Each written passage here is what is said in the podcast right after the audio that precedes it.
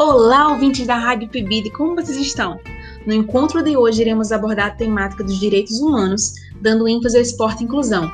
Diferente dos nossos outros episódios, devido à pandemia do Covid-19, não estamos podendo ir às ruas falar com o público como vamos fazer, mas respeitando todas as medidas de segurança, nos encontramos no nosso estúdio hoje com dois convidados super especiais que já já irão fazer um bate-bola dessa temática conosco.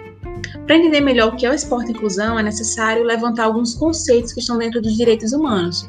O primeiro deles é o de igualdade. Igualdade é quando ofereço direitos iguais para seres iguais em situações iguais. Ou seja, eu tenho uma bicicleta e ofereço essa bicicleta para as mesmas pessoas, mas sem levar em consideração a singularidade de cada uma. Já o conceito de equidade é quando ofereço resultados iguais para pessoas diferentes, tratando os diferentes de maneira diferente. Ou seja, eu vou oferecer uma bicicleta, mas eu vou oferecer uma bicicleta adaptada, levando em consideração aquela pessoa que é deficiente. E aí eu vou respeitar a sua singularidade. Outros conceitos também são importantes de a gente conversar sobre eles hoje. Por exemplo, a exclusão.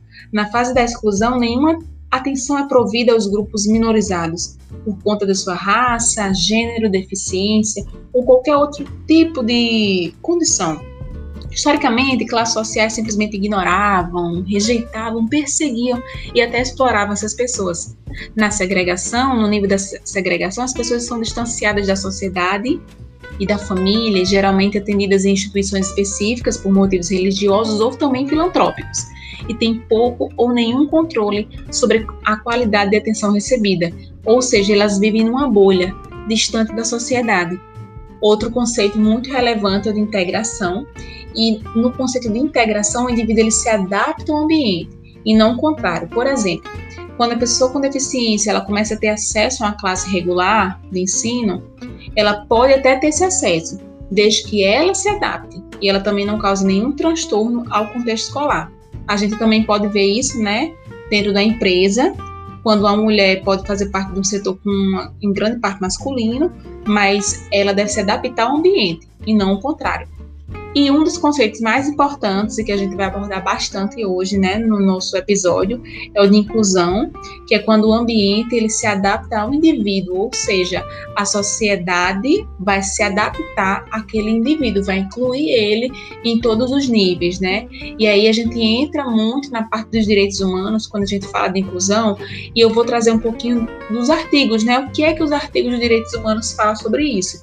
O artigo 1, por exemplo, fala que todos os seres humanos humanos nascem livres, iguais em dignidades e direitos. São dotados de razão e consciência e devem agir em relação uns aos outros com espírito de fraternidade.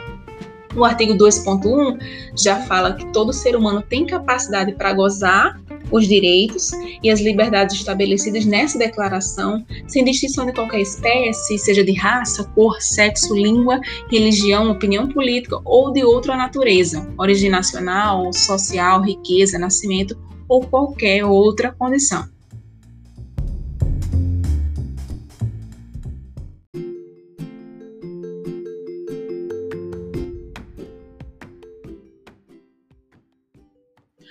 Falei no início do nosso episódio, hoje estamos com dois convidados super especiais no nosso estúdio. A primeira delas é a Joyce. Joyce é atleta de futsal da seleção brasileira, mestranda na área de educação física, trabalhando com pesquisa sobre esporte, inclusão e gênero no esporte. Joyce já tem 24 anos, mas desde os 8 anos joga futsal. Conta um pouquinho, Joyce, sobre o que é inclusão para a gente, um pouquinho sobre a sua história. Oi, oi, Tati. Primeiro, é, é uma honra estar aqui. Estou muito feliz de ter recebido esse convite. Coisa boa. e segundo, como você já mesmo falou, né? Sou sim atleta de, de futsal e sou estudiosa é, na área, é, sobretudo em relação à inclusão. E para a gente iniciar esse debate, é interessante né, trazer a definição da, da inclusão. Uhum. E é, é a sua definição pode ser entendida como um conjunto de meios e ações que permite a participação de uma sociedade de maneira igual, é, independente da, de condição social ou física, da orientação sexual, da etnia, educação ou qualquer outro aspecto que separe ou rotule os seres. Muito bom, Joyce. Nós estamos aqui também no nosso estúdio com outro professor de educação física, né? Nesse caso é o Lucas, é professor da rede pública de ensino do município de Natal, é pós-graduado em educação física no ensino especial. Fala um pouquinho, Lucas, tudo bem com você? Me fala um pouquinho sobre exclusão no esporte, já que a Joyce já falou sobre inclusão. É, boa noite, Tati. Muito prazer em estar aqui hoje. E a gente tem uma relação íntima né, com esse assunto, inclusão. Porque nós, professores, principalmente professores de escola, escola pública, temos contato com socialização dos seres, né? E pode ocorrer muitos casos de exclusão. Na nossa área da educação física, principalmente a gente acha nas práticas esportivas ou recreativas, né? Dentre elas, aquele momento que o aluno é, é ridicularizado é, por jogar somente como goleiro, sabe? É, acontece muito isso em partidas de futebol. A gente vê isso diariamente. Também tem os casos das meninas que gostam do futebol, do futsal. Mas a gente sabe como é que a adesão dos meninos é em relação a isso. A gente tem sempre que articular. É verdade. Diálogo, né? E também é verdade. tem, tem um, os, os indivíduos que são pouco habilidosos e quase não pegam na bola, né? Acho que Joyce conhece bem esse, esse tipo de, de exclusões né, na sala de aula. Sim, com certeza. Inclusive, não só na questão de pouco habilidoso, mas até dentro do futebol feminino, né? Quando as meninas querem jogar com os meninos, isso também acontece muitas vezes. É, e esses sujeitos, né, quando eles são excluídos por preconceito, eles acabam tendo a sua cultura corporal negligenciada, né? É... é, exatamente. Eu concordo muito. Mas a gente também tem que trazer um pouquinho, né, tipo, de outros casos de inclusão, para tentar mostrar que a educação física ela pode sim ser inclusiva, ela pode sim é, quebrar essas barreiras, né? Eu conheço o Instituto Instituto Reação, é um instituto de judô que ele atua desde 2013. E ele atua com principalmente com crianças e adolescentes de comunidades carentes lá do Rio de Janeiro. E parece que em 2018 agora. Legal. É, muito bom. Eles começaram em Cuiabá e eles atendem mais de 1.600 crianças e, e jovens, né? Que legal, não conhecia não. Não, eu também não conhecia não. Instituto Reação, né? Rio de Janeiro. Um outro exemplo de inclusão que a gente pode citar mais uma vez, é trazendo a minha área, que é o futebol de mulheres, né? É a Copa, é a Copa do Mundo de Futebol Feminino, que é uma competição muito importante internacional. Que eu adoro, inclusive, gosto demais. e é organizado pela Federação Internacional de Futebol, né, a FIFA, e que, inclusive, mais um dos avanços foram conquistados recentemente, que é a questão da igualdade é, de garantias em questão de, de é áreas e de prêmios entre homens e mulheres, né? Isso foi um, um marco e estamos muito felizes com isso. É, aproveitando o gancho que você falou do futebol de mulheres, é, eu me lembro que tem uma atleta, uma atleta, que é trans, né, Tiffany Abreu, que eu acho que ela é da Federação Internacional de Vôlei, se eu não estou enganada. E eu queria saber de vocês, se vocês sabem falar um pouquinho sobre ela. Eu já ouvi alguns rumores, mas não tenho tanta propriedade para falar. Eu, eu, o que eu acompanhei foi pouca coisa, sabe? É, eu vi a Tiffany, acompanhei um pouco da Super League e tal. E eu vi que ela foi a primeira jogadora transexual né, a ter a autorização formal para atuar na Superliga.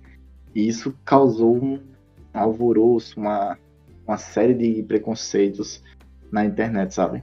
E foi um caso uhum, muito, muito imagino. na época. É, eu tinha ouvido. Tem conhecimento. É, eu tinha ouvido falar, eu tinha visto né, na televisão e tudo mais, mas não tenho tanta propriedade para citar aqui. Eu sei de uma outra inclusão, no caso, que é mais pertinho, mais próximo da gente, que é a escolinha de surf do Morro do Careca, lá em Ponta Negra, que é uma iniciativa muito bacana, educacional, esportiva e disciplinar necessária para se reverter as, as situações que atualmente grande parte das crianças e adolescentes né, do bairro da Vila de Ponta Negra se encontram.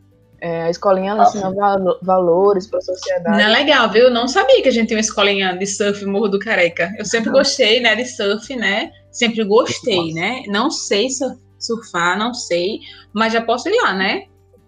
Pode sim, Eu sei que é, é para adolescentes do bairro da Vila de Ponta Negra, tô, tô perto, tô perto.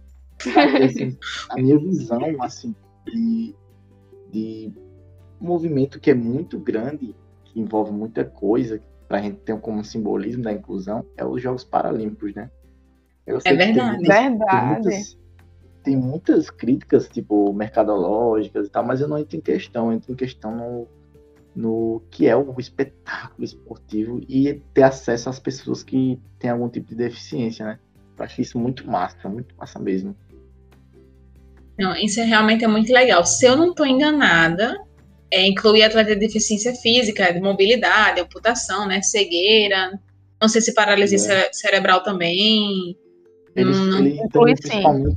Eles têm muita, também atletas, muitas modalidades para atletas deficientes mentais, e tem vários, vários graus de deficiência, né?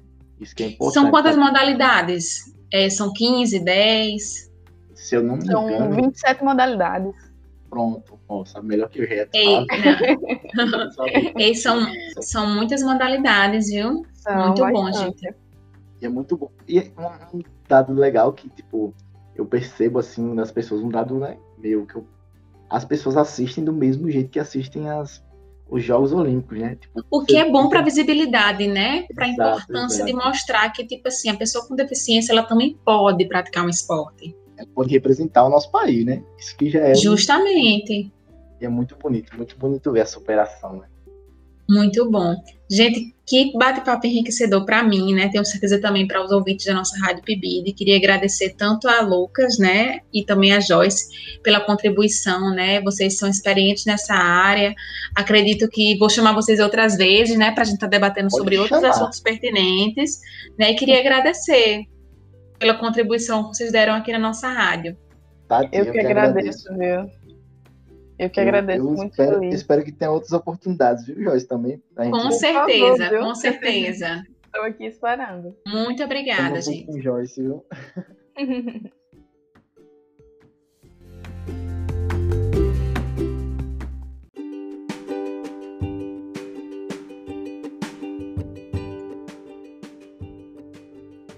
Caros ouvintes da Rádio Pibide, espero que vocês tenham gostado do nosso encontro de hoje. Finalizamos com esse bate-papo enriquecedor sobre esporte e inclusão com nossos convidados Lucas e Joyce.